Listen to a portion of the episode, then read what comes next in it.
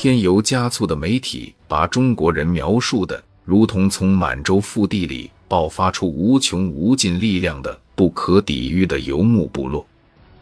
美国空降一八七团老兵科尔曼日后在自己的书里，对所谓人海战术的诠释和一般人的想象完全不同。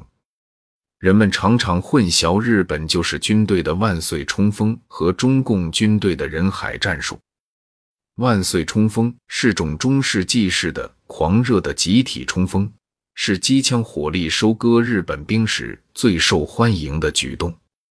中国人在进攻时也用很多人，但士兵通常都是在黑夜的掩护下悄无声息地匍匐前进，到了扔手榴弹的位置，一声令下。便如同下雨一般，把手榴弹甩向敌群，或使用步枪及冲锋枪，边扫射边前进，攻下一个掩体后，再有条不紊地攻击下一个掩体。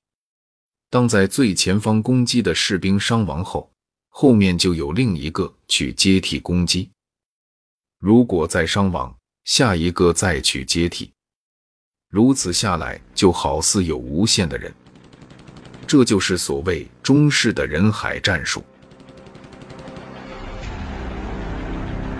一位志愿军老兵回忆说：“这个人战死了，是谁来代替？赶快冲上去！相当严密，各记各的口号，各记各的位置，各记各的次序，各看各的信号，大信号、小信号、中信号，那是纹丝不乱。”至于现在的电视上拍的也好，电影拍的也好，我一看见就烦，在那里喊冲啊冲啊，谁听得见喊声呢？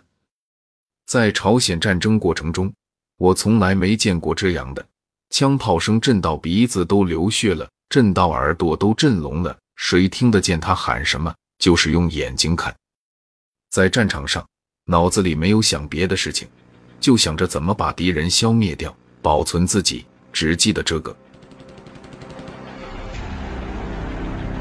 而这种所谓人海战术的真正可怕之处，在于中国人几乎无孔不入，在夜幕的掩护下，你发现自己总会被他们佯攻、奇袭、包围和渗透。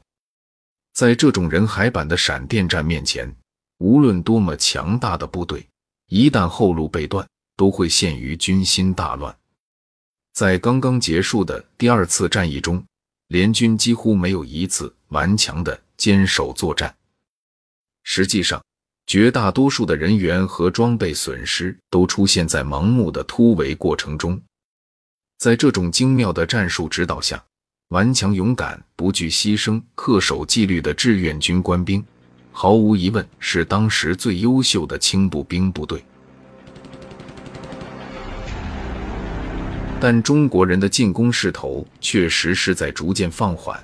李奇微觉得。对手好像已经在自己眼前露出了破绽，可是留给他去寻找这些破绽的时间已经不多了。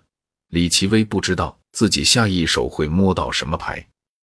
当他忧心忡忡地举起望远镜向北眺望时，肯定看不到层层叠叠的中国士兵，已经冒着零下二十多度的严寒，开始悄悄地向冲击阵地进发。